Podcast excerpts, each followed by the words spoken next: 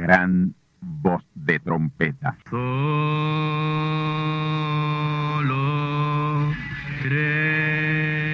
Saludos amigos y hermanos radioyentes.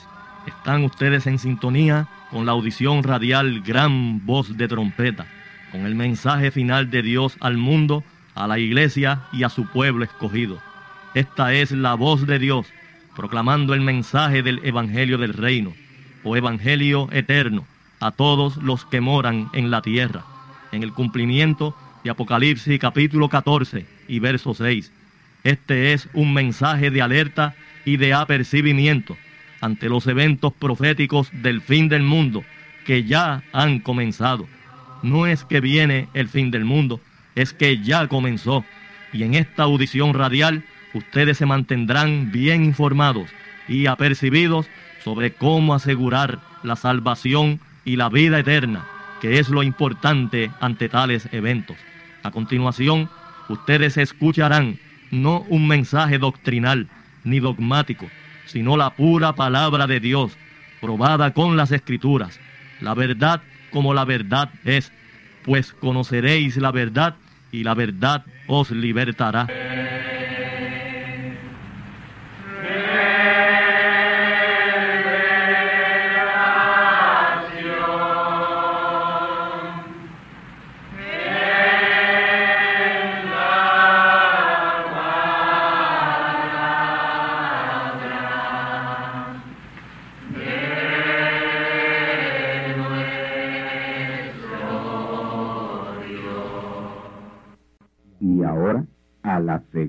Parte. Escuchemos. El ángel mensajero a Teatira, la cuarta edad de la iglesia, que luego se tornó en la iglesia católica romana. Es en esa cuarta edad de la iglesia que el espíritu anticristo es encarnado. En las primeras tres no se encarnó. ¿Sabe que el anticristo es un espíritu? Espíritu. En las primeras edades no se encarnó. Por eso es que usted encuentra a los, a los tres primeros caballos sin jinete.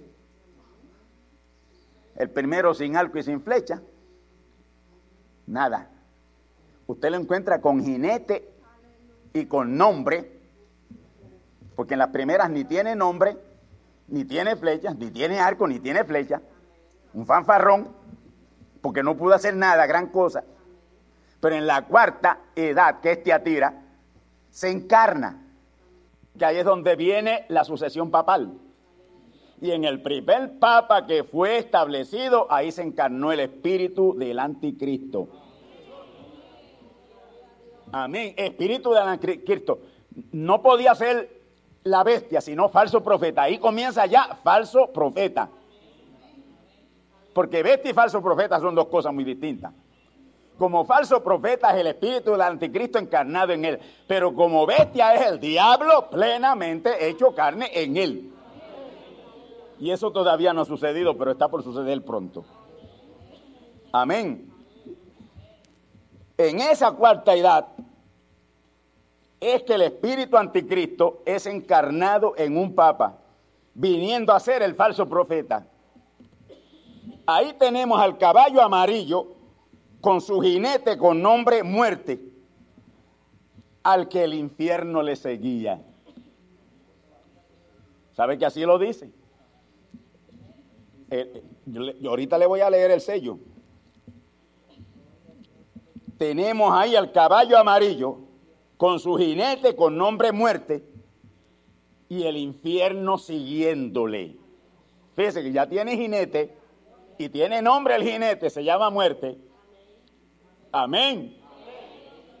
Gloria al nombre del Señor. Vamos al cuarto sello de una vez, hermano, porque queremos tomar esto ligerito. Cuarto sello. Y cuando él abrió el cuarto sello, oí la voz del cuarto animal que decía, ven y ve. Y miré y aquí un caballo amarillo. El color amarillo es muerte. Ahora eso no quiere decir que ustedes hermanas pues se vistan de amarillo. Eso, eso no va al caso. Eso no va al caso. Usted puede escoger el color que usted le guste. Si el amarillo es su favorito, no hay problema con eso. Un caballo amarillo. Y el que estaba montado sobre él tenía por nombre muerte. Amén, muerte. Y el infierno le seguía. Y le fue dada potestad sobre la cuarta parte de la tierra para matar con espada y con hambre y con mortandad y con las bestias de la tierra. Ese es el cuarto sello. Hermanos míos, esa edad, esa edad de Tiatira, como ya la leímos el domingo pasado, ahí es donde se forma la grande y poderosa denominación católica romana. El jinete muerte y el color amarillo, ahí murió por completo la iglesia. Ahí la iglesia muere por completo. Pero Dios había prometido a través de uno de sus profetas, el profeta Joel, que lo que comería la oruga, el saltón, el revoltón y la langosta sería restaurado. Amén. Y yo le he hablado ya de esto a ustedes, que en cuatro etapas el árbol de la iglesia desapareció, se lo comió, lo trituró. El anticristo, el espíritu del anticristo, porque esos cuatro caballos es solamente uno. Un solo caballo, porque hay un solo espíritu anticristo y hay un solo espíritu Cristo. Por eso que el profeta una ocasión dijo, no hay dos Espíritus Santos, no hay tres Espíritus Santos, hay un solo Espíritu Santo. No hay dos espíritus del diablo, un solo espíritu del diablo. El espíritu del anticristo, que es antipalabra. Anticristo quiere decir antipalabra. Una iglesia que esté haciendo algo que es antibíblico, pues lo que, ¿cuál es el espíritu que tiene? El espíritu del anticristo. Y eso es lo que está reinando hoy en las iglesias, el espíritu del anticristo. Yo le puedo decir a ustedes sin lugar a equivocarme, hermano, que el único lugar donde verdaderamente el anticristo no está es aquí.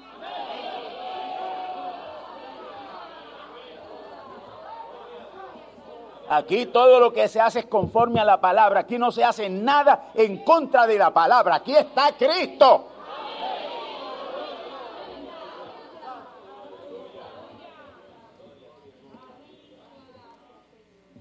Quizá alguien puede decir, bueno, por allá yo vi a alguien haciendo así, así, así. No es culpa nuestra. Recuerde que una congregación tiene tres clases de creyentes. Amén. Bendito el nombre del Señor. Y que se cuelen, claro que se cuelan. Amén.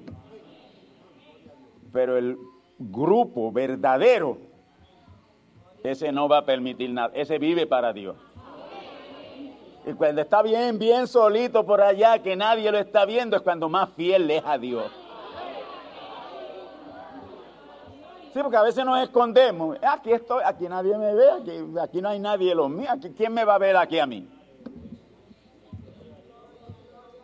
¿Te puedes esconder de Dios?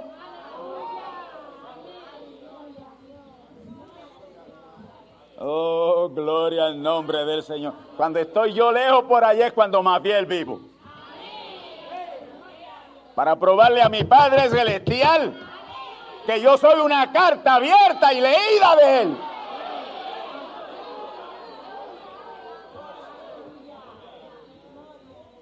Gloria a Dios. Seguimos en el cuarto sello, pero ahora voy a ir al cuarto sello abierto y revelado por el profeta mensajero Branham. Y voy a comenzar por aquí en la página 371 del cuarto sello. Y voy a avanzar porque este es larguísimo. Y Dios quiera que Dios me ayude para terminar por lo menos esto. Página 271 y el párrafo final. Voy a comenzar con el párrafo final de esa edad. Dice él, el caballo blanco asesina espiritualmente. el caballo blanco, que es el anticristo, asesina espiritualmente. Fue una matanza espiritual. Amén. El caballo rojo asesina por la espada con el poder político cuando la iglesia y el Estado se fueron unidos. Caballo rojo representa el poder político ya metido entre la iglesia. Por eso aquí no queremos saber de política. Si hablamos algo de política es para criticar lo que está haciéndose malo. Amén. El caballo rojo asesina por la espada con el poder político cuando la iglesia y el Estado fueron unidos. El caballo negro fue cuando él impartió su doctrina y sus fornicaciones y vendió las oraciones, etcétera. Cuando pasaron pesaron dos libras de trigo por un denario. Eso en nada tiene que ver con alimento, aunque en ese tiempo hubo eh, hambre, pero no, no representa hambre física. Lo que representa ese caballo negro es hambre espiritual. Amén. Se encuentra por ahí a los teólogos pentecostales que hacen énfasis sobre el hambre física, pero sobre el hambre espiritual no hacen énfasis. Bendito el nombre del Señor. Sigue diciendo, el caballo amarillo, separación eterna de Dios. Ahí es donde Dios separó a la iglesia eternamente de Él. ¿Cómo usted dice que Dios separó a la iglesia eternamente de Él? Sí, Señor. Ah, pues se quedó sin iglesia. No, no, no se quedó con sus hijos, con, quienes siempre él se ha quedado, con la verdadera iglesia, que e, e, e, esa es su iglesia. Amén. Que ese es el cuerpo místico de Cristo. Eso no es una denominación. Eso no es un sistema. Gloria a Dios. El caballo amarillo, separación eterna de Dios. Este es el cuarto punto. Y allí ve usted el cuatro de nuevo. Alabado sea Dios. Me permiten unos diez minutos, dice él. He tenido tantas llamadas hoy relacionadas con el hecho de que estoy predicando aquí y ha surgido tanto fanatismo en cuanto a Elías que hasta lo han echado a perder. Amén.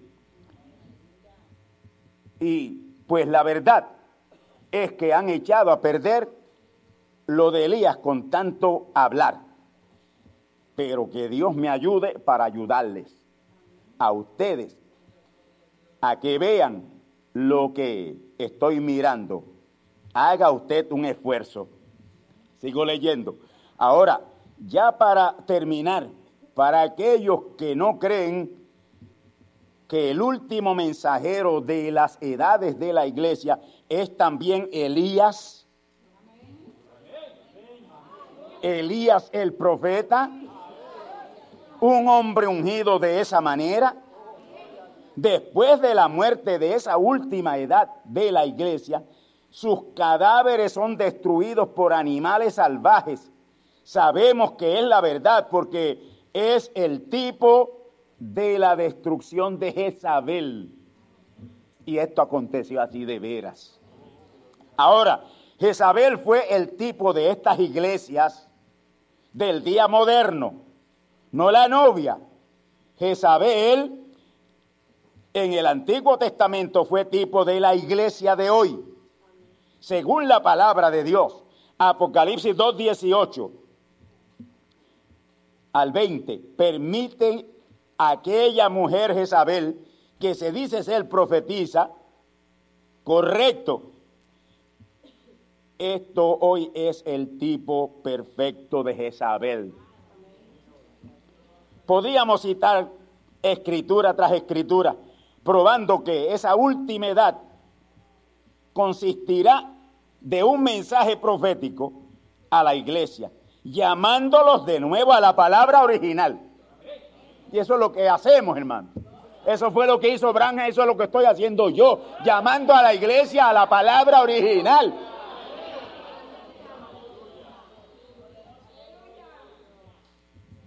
Bendito el Señor. Podríamos citar escritura tras escrituras. Bendito el Señor. Estamos llamándolo a la palabra original. ¿No es así? Malaquías 4 dice, también Apocalipsis 17 lo dice, y otros. Jesús mismo predijo diciendo, como fue en los días de Lot. Y así siguen muchas, muchas citas. Jezabel es el tipo de la iglesia moderna de hoy, porque los católicos y protestantes hoy mismo se están uniendo. No hay cómo negar eso. Ambas son denominaciones, son madre e hija. A veces se pelean y tienen sus diferencias, pero son, son de lo mismo. Ambas son rameras. Yo mismo no estoy diciendo esto, estoy citando de la palabra, es así dice el Señor. Ahora, note bien, Jezabel fue muerta por mandato de Dios. Dios hizo que Jehú fuera y mandara a echar a Jezabel por la ventana. Segunda de Reyes 9, versículos 30 al 37. Y murió y los perros comieron su cabeza. Amén. Los perros también lamieron su sangre. Según la predicción del primer Elías. Ahora ve usted a dónde vamos a llegar. Que tengan cuidado que ahora estamos en la en el tiempo del último Elías. Y este viene con todo el juicio. El primer Elías no vino con todo el juicio, el segundo tampoco, el tercero tampoco, el cuarto tampoco. Es el quinto Elías el que viene con todo el juicio y con toda la autoridad de juicio de parte de Dios para hacer lo que Él quiera hacer en contra de estos sistemas.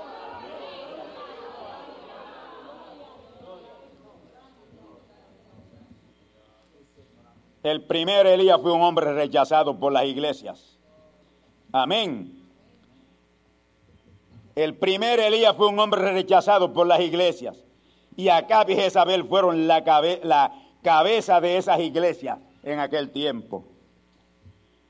Dice diciendo, sigue diciendo él, Elías le reveló a Acab sus pecados. Porque esos Elías no tienen, como dicen allá en el campo donde yo nací, pelos en la lengua. Amén. Elías le reveló a Acab sus pecados y mandó a la iglesia entera que se volviera a la palabra verdadera, porque eso es lo que vienen siempre. Eso exactamente debe hacer también el Elías del día presente, cuando viene a la iglesia hoy, restaurarlos otra vez a la fe original. No puedo ver cómo lo van a evadir será para volverlos a la palabra verdadera, correcto. Ahora, si usted quiere ver los cadáveres, vamos aquí en Apocalipsis capítulo 19, después que la palabra los ha matado. La matanza va a ser por la palabra. Y es y está vestido de una ropa teñida en sangre. Y su nombre es llamado el verbo de Dios. Una de las cosas que representa su ropa, su vestidura teñida en sangre, es que por la palabra, por la palabra y con la palabra será hecho lo que él diga.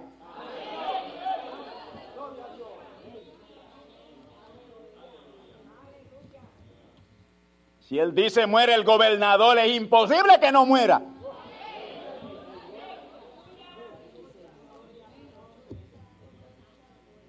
Hermano, créanme, esto es lo que hay ahora. No estoy jugando. Porque decir que Dios es longánime. Dios es longánime. Por eso es que hará llegar a ese mensajero final a la estatura del varón perfecto. Porque si ese hombre no llega a, a, llegar a la estatura del varón perfecto, ya estuviera matando gente por ahí. ¿Me están oyendo? Porque es que está en la palabra, lo que Él diga será hecho.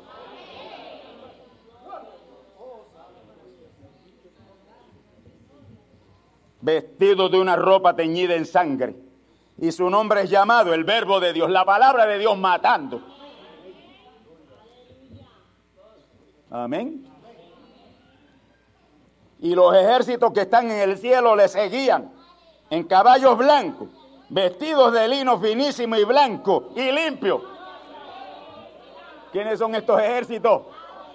Los salvos del Antiguo Testamento, los salvos del Nuevo Testamento y los salvos del Eterno Testamento. Tres poderosos ejércitos.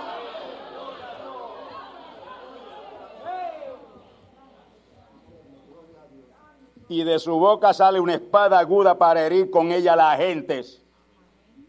De su boca.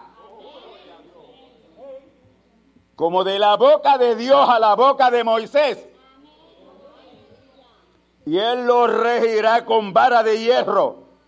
Y él pisa el lagar del vino del furor de la ira del Dios Todopoderoso. Apocalipsis 19 está esto.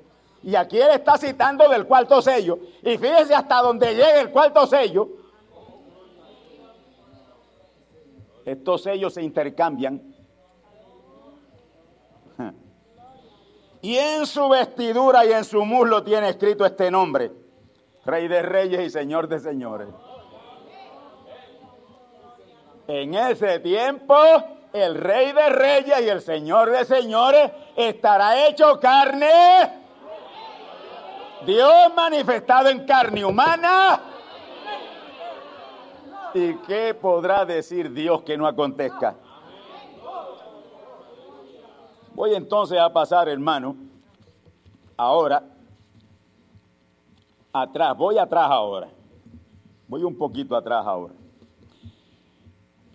Página 254 a la 257. Quiero, quiero ver si puedo, puedo leer todo esto si Dios me ayuda. 254. Este es el cuarto sello. Estoy leyendo el cuarto sello. Ahora, anoche vimos, dice el profeta, porque está abriendo ese sello. Anoche vimos que venía con grande espada para matar. Y también vimos que será muerto con la espada, la espada de la palabra. La palabra de Dios es esa espada de dos filos que lo mata. Espere usted hasta que esos siete truenos pronuncien sus voces. Ya él aquí se está refiriendo cuando sean predicados en público. Y llegue la hora de estar predicando públicamente esos siete sellos en el nombre eterno de Dios. Espere usted hasta que esos siete truenos pronuncien sus voces. Y aquel grupo, aquel grupo que en verdad puede tomar la palabra de Dios y colocarla bien. Esmérense en poner la palabra donde va. No la saquen de lugar ni de contexto. Amén. Espere usted hasta que esos siete truenos pronuncien sus voces y aquel grupo que en verdad puede tomar la palabra de Dios y colocarla bien, entonces podrá cortar y podrá partir, podrán cerrar el cielo, podrán hacer esto o aquello lo que les plazca. Después que coloquemos la palabra como la palabra debe ser colocada. Amén. Nunca poner el carro delante de los bueyes ni la vaca a comer en el cogollo del árbol. Amén. Sigue diciendo el profeta, será aniquilado con la palabra que procede de su boca, la cual es más aguda que toda espada de dos filos. Ellos podrán llamar cien millones de toneladas de mosca. Y aquí no se está refiriendo solo al mensajero, es al grupo completo que sabe poner, que pueda poner esa palabra donde va. Ellos pueden llamar, ellos podrían llamar 100 billones, dije millones, 100 billones, billones de toneladas de moscas, si así lo desean. Amén. Lo que ellos digan así sucederá. Porque será la palabra de Dios procediendo de la boca de Dios.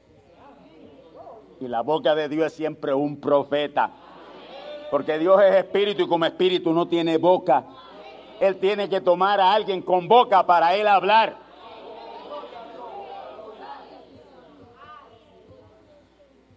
Bendito el Señor. Ahora hallamos que Satanás, después de haber sido echado del cielo, se encarna en la bestia. Y ahora es una bestia, anticristo, falso profeta. Y ahora la bestia. Y le fue dado el nombre muerte. Y el infierno le sigue. Es el verdadero Satanás en su trono. Oh hermano, él es el representante de Satanás sobre la tierra. Está refiriéndose al Papa. Él ahora es la cabeza de los reinos de la tierra. Los mismos reinos que ofreció el, el diablo al Señor Jesucristo. Mateo capítulo 4. Satanás ahora llega a ser un verdadero rey. Se está refiriendo al tiempo del reino de la bestia, que es en el tiempo de la grande tribulación. Nosotros estaremos aquí, sí, Pasaremos por la gran tribulación, pero con toda la autoridad de Dios. Y en otra dimensión no nos pueden tocar.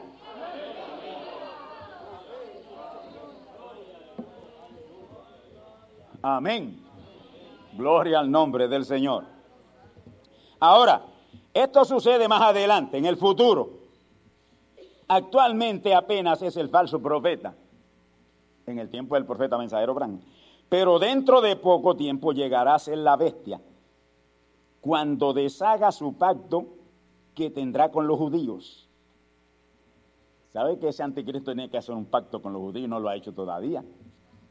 Cuando esté llegando la hora y cuando Israel se ve en una condición de apretura grande, va a pelar a Roma y le viene por ahí. Le viene por ahí. ¿Sabe que Estados Unidos, su único amigo que tenía y ha tenido siempre, se le ha volteado? Y los está obligando a una paz que nunca debió existir. Ellos no debían estar haciendo ni, tramando ninguna paz con sus enemigos. Amén. Ellos están haciendo algo contra la voluntad de Dios, haciendo paz con los árabes.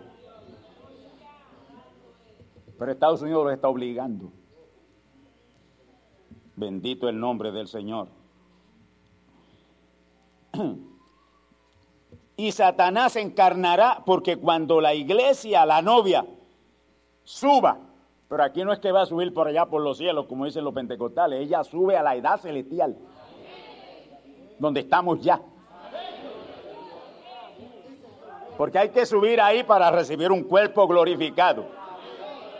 Ahora, ¿qué cuerpo glorificado va a recibir la iglesia si ni siquiera sabe lo que es la edad celestial? Ya me criticaron porque estoy hablando de la edad del reino. Estamos en la edad del reino. Esta no es la edad de una iglesia, esta es la edad celestial, la edad del reino. Estamos en la dispensación del Espíritu Santo, la más grande. Pero no quieren aprender. No quieren aprender, ellos prefieren que el diablo se los lleve a todos. Y no dan su brazo a torcer. Mire, esos ministros todos los domingos y los lunes en la noche se encierran a oírme. Que nadie sepa que me están oyendo. Pero no se han dado cuenta que tienen mucho cuidado en nombrarme. ¿Por qué? Ellos saben que yo estoy predicando la verdad, porque los otros días me encontré con uno de esos cocorocos.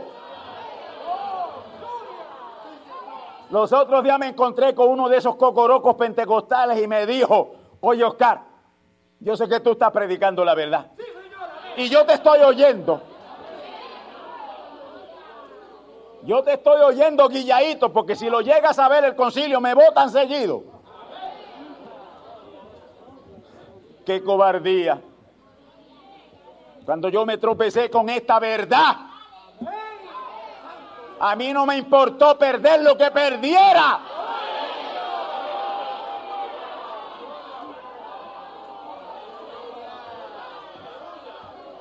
Así me dijo Oscar, yo sé que tú estás predicando la verdad.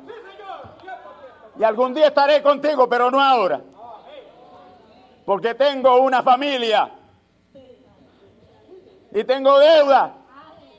Dinero, dinero. Pero algún día estaré contigo. Ellos lo saben, hermano, lo saben. Saben que yo estoy predicando la verdad que el único predicador sobre la tierra que está predicando la verdad se llama José Oscar Candelario. Ellos lo saben.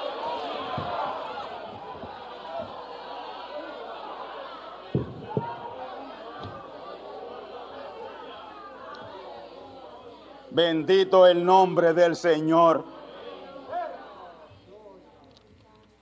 Aleluya.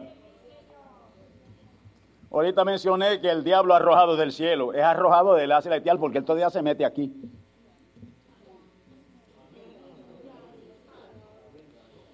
La gente se cree que es de un cielo por allá arriba que se ha arrojado el diablo. El diablo fue arrojado de la presencia de Dios desde el día que pecó. Y él no tiene acceso a Dios. Eso que dice Job en el capítulo 1 es para hoy. Job está profetizando lo que estaría pasando hoy el diablo no tiene acceso a la presencia de Dios.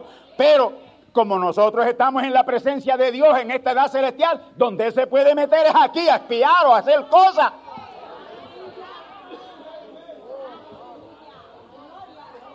A mí no me extraña que de vez en cuando envíe algún espía por ahí.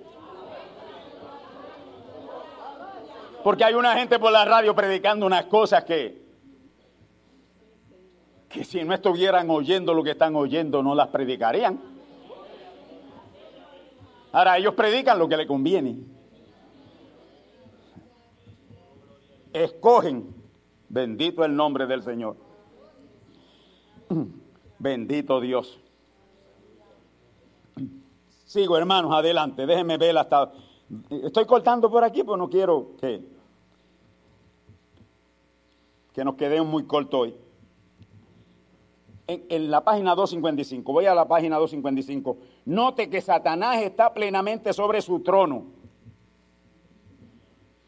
el cual ofreció a Dios, a nuestro Señor Jesucristo. Aquí vemos, lo vemos sentado con ese corazón de bestia. Aquí está la persona, la bestia, el diablo encarnado. Él aparece aquí sobre la tierra bajo la falsa pretensión de la palabra verdadera. Y ese diablo encarnado son esos falsos ungidos que se han metido dentro del mensaje del profeta. Como William Soto Santiago. Unos cuantos por allá por Venezuela, otros cuantos en los Estados Unidos. Todo lo que está metido dentro del mensaje del profeta mensajero y siguen en una denominación, ese es el diablo encarnado. Ese es el diablo encarnado. Amén. Sigue diciendo, aquí está la persona, la bestia, el diablo encarnado. Él aparece sobre la tierra bajo la falsa pretensión de la palabra verdadera y se asocia con la palabra. Hace lo mismo que hizo su tipo Judas hace dos mil años. ¿Qué hizo Judas? Entró como un creyente. ¿Y usted cree que el diablo no puede meterse aquí como un creyente? Y usted no lo dude que esté. Pero esos espíritus a la postre, ¿qué sucede? Se traicionan a sí mismos. ¿Qué hizo Judas? Entró como un creyente, aun siendo un diablo desde el principio. Él nació siendo el hijo de perdición, nunca engañó a Jesús porque él le conoció desde el principio. Amén. Porque él era la palabra. Y recuerden, Judas tomó el lugar de tesorero y cayó por el dinero. Con razón el profeta me encargó a mí tres cosas. La única vez que pude hablar con él, tres cosas me encargó. Me dijo, cuídate de la fama, cuídate de la fama, cuídate del dinero y cuídate de las mujeres. Tres cosas. Me dijo, si eso hace, tienes el futuro en Dios asegurado. Pero él me dijo, pero yo le temo más a las primeras dos, a la fama y al dinero. La fama destruye a cualquiera, a cualquier hijo de Dios, si busca fama se destruye. Si busca dinero se destruye. Porque aunque el dinero es bueno, pero es la raíz de todos los males. El dinero no es malo, sino la raíz de todos los males. Por eso el profeta eh, David le dijo a Dios, mira, tú me has escogido para gobernar este pueblo y tú sabes cómo es este pueblo, duro de servir con tu más. Yo te voy a pedir una cosa, no me des nada más que sabiduría para bregar con él. Y Dios le dio sabiduría y le dio de riqueza y le dio de todo. Salomón hizo lo mismo. Amén. Pero cuando pidieron lo que verdaderamente ellos querían, ahí fue cuando Dios los bendijo y los vindicó. Gloria a Dios. Escuche bien. Fíjense bien, esta última vez viene sobre un caballo amarillo. Esto no es en nuestro día, no era en mi tiempo de mi ministerio. ¿Están oyendo bien? Esto no es en mi día, no en el ministerio del profeta Abraham. Será más adelante, porque es un sello predicho. Cuando esto suceda, la iglesia, la novia, ya habrá subido a dónde? A la edad celestial. Y ahí estamos. Así que esto está por acontecer, porque ya estamos arriba, ya subimos a la edad celestial. Ya habrá subido, dice el profeta. Cuando este individuo aparezca sobre la tierra, él llegará a ser completamente, completamente el diablo. No ha habido ni habrá una encarnación de las fuerzas del mal tan y tan grande como en esa ocasión. Será completamente, completamente el diablo. Él progresa de anticristo hasta falso profeta y finalmente a la bestia, el diablo mismo, y viene sobre un caballo amarillo, varios colores mezclados, para que aparezca amarillo, color muerte. Pero, escuche bien ahora, pero cuando nuestro Señor aparezca sobre la tierra, aparezca.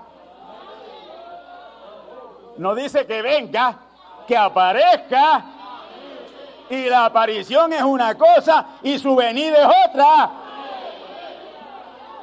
Y yo les aseguro a ustedes aquí en esta mañana, a las doce y media de la mañana, que ya Él apareció Ya el Señor ha hecho su aparición. Apareció ya sobre la tierra.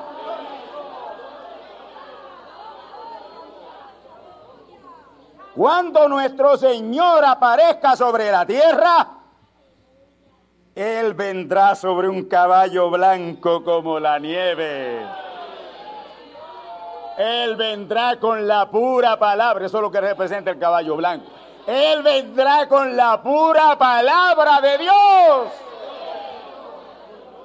Y será, escuchen bien ahora, y amárrense bien los cinturones que no se vayan a caer.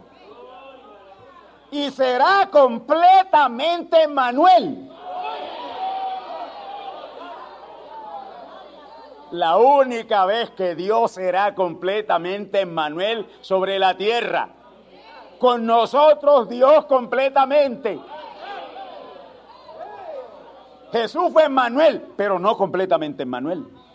Branham fue Emmanuel, pero no completamente Emmanuel. Pero ahora es que Él será completamente Manuel, porque la palabra completa ya ha sido traída y revelada a su pueblo.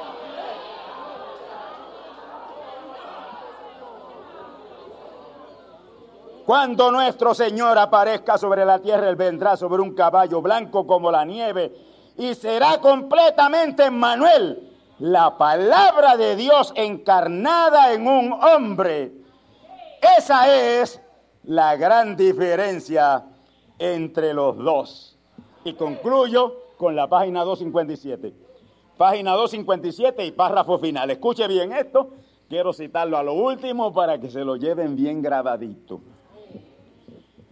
Cuando Cristo vino la primera vez, que vino en Jesús, Cristo vino en Jesús, porque Cristo es uno y Jesús es otro. Cristo es Dios, Cristo es la palabra. Cristo es el gran Espíritu Santo. Jesús fue el hombre que lo utilizó. Amén. Cuando Cristo vino por primera vez en Jesús, vino como un mortal. Murió, lo mataron, vino como un mortal. Él viene tres veces. Cuarto sello. Él viene tres veces. ¿Cuántas veces entonces viene Cristo? Tres veces. Tres veces. Él viene tres veces. Cristo es en tres. Pero este otro viene en cuatro, que es el diablo. Este otro viene en cuatro. Vino en la serpiente, él se encarnó en la serpiente, se encarnó en Judas y Cariote. Amén. Se encarnó en falsos ungidos ahora en el ministerio del profeta mensajero Branham y el misterio que le sigue. Esa es la tres. Y la cuarta será en el Papa. Amén. Gloria al Señor. Cristo es en tres, pero este otro viene en cuatro. En la primera venida de Cristo vino como un mortal para sangrar y morir, correcto. Esa fue su primera venida. La segunda venida es el rapto. Es el rapto. Escúcheme bien. Él vino en el 1963 y allí tenemos la fotografía de su venida. En aquella esquina allí está. 1963, febrero 28 de 1963 fue la segunda venida de Cristo en marzo, ya Cristo plenamente en él abrió los sellos. Y ya en la apertura de los sellos reclama la redención que había hecho Jesús. Y a la vez comienza la edad del reino. Mire que muchas cosas acontecieron en el 63. Ahí comienza la edad del reino o la edad celestial, la edad de la palabra. Y como Pablo le llama, la dispensación del cumplimiento de los tiempos porque aquí todo tiene que cumplirse. Amén. Él vino la primera vez. Primera venida vino como un mortal para sangrar y morir. Esa fue su primera venida. La segunda venida es el rapto. Si en su segunda venida es el rapto, ¿habrá ocurrido ya el rapto?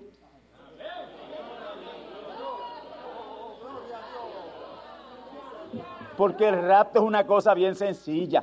El problema con la iglesia es que lo ha confundido todo. Ellos creen que el rapto es levantarse por ahí para arriba con millones. Eso es un disparate. El rapto es el arrebatado a la palabra. Y eso lo dijo el Señor Jesús. San Juan 14, 3. Vendré otra vez y os tomaré a mí mismo. Y él vino en el profeta Abraham para tomarnos a él, para tomarnos a la palabra. Y nos tomó a la palabra y nosotros hicimos el rapto. Estamos en la palabra. Estamos arriba en la edad celestial.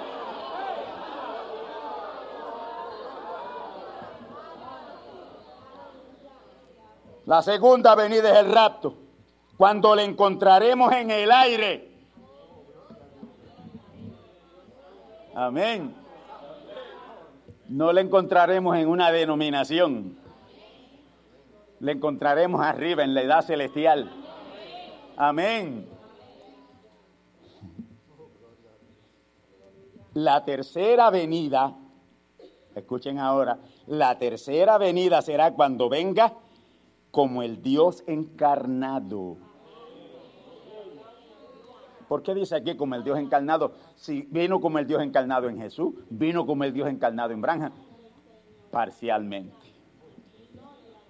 Porque con Jesús no había más que una tercera parte de la palabra revelada. Y eso fue lo único que se puede encarnar en Jesús, la palabra del Antiguo Testamento. Cuando vino Branham, ya el Antiguo Testamento había sido cumplido y se estaba en el Nuevo Testamento. Amén. Amén. Y ya hay dos, ya hay dos, dos terceras partes de la palabra. Y en Branham se encarna la otra tercera parte de la palabra. Amén. Así que tampoco él fue la plena manifestación de la palabra. Porque él fue la plena manifestación de la segunda etapa de la palabra. Como Jesús fue la plena manifestación de la primera etapa de la palabra. Pero ahora hoy tenemos las tres partes de la palabra manifiesta. La palabra completa está manifiesta y revelada hoy. Por eso hoy es que Él puede ser completamente Manuel. Y en esta tercera venida Él viene como el Dios encarnado. Amén. Será Dios Emmanuel para reinar sobre la tierra. A Jesús lo quisieron hacer rey, ¿sí o no? Cuando multiplicó los panes y los peces, ¿no lo buscaban para hacerlo rey? Al hermano Branham tuvo que dejar de predicar porque hasta el Canadá fue una gente que quería hacerlo rey fuera de tiempo. Aún todavía cuando el Señor va a ascender allá en el Monte de los Olivos, todavía vienen unos y le dicen, oye, eh, restaurar, eh, establecerás el reino de Israel en este tiempo. Hoy, nos llamaste aquí para establecer el reino. Él dijo, no toca a ustedes. Eso no le toca a ustedes.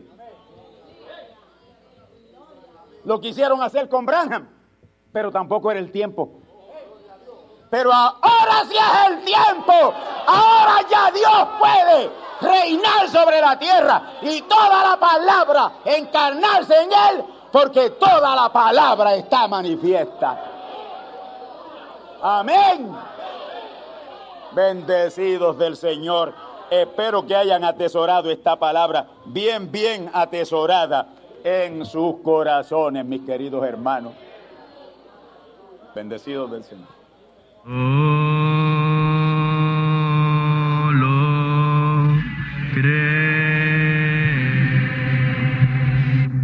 Y ahora hemos llegado al momento de liberación por la palabra hablada. No por oración.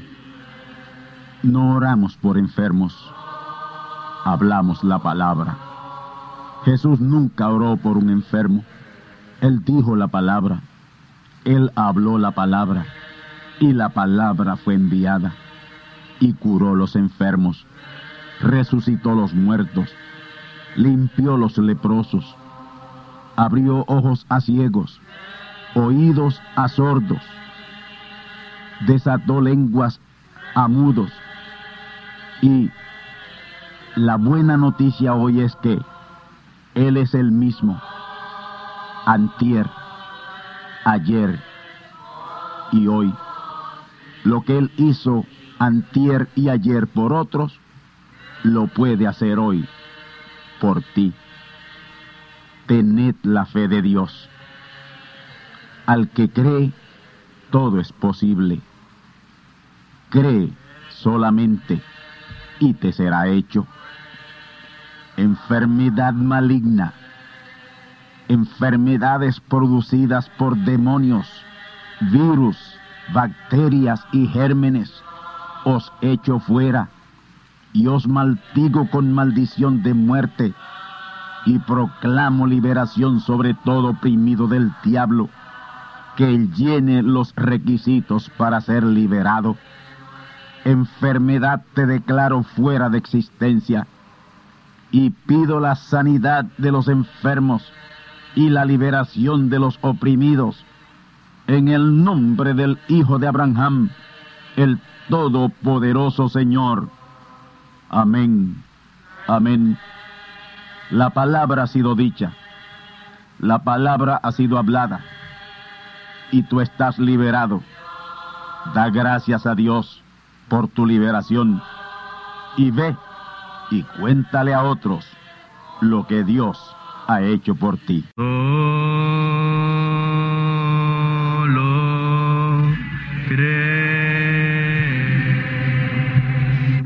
Amigos y hermanos radioyentes, han escuchado ustedes la audición radial Gran Voz de Trompeta. Y nuestra dirección postal es Gran Voz de Trompeta, apartado 1630, Canóbanas, Puerto Rico, 00729. Una vez más, Gran Voz de Trompeta, apartado 1630, 1630, Canóbanas, Puerto Rico, 00729. Les invitamos muy cordialmente para que escuchen estas conferencias proféticas y sean apercibidos ante los eventos del fin del mundo que ya comenzó. Les deseamos pues ricas bendiciones en Cristo el Señor. Amén.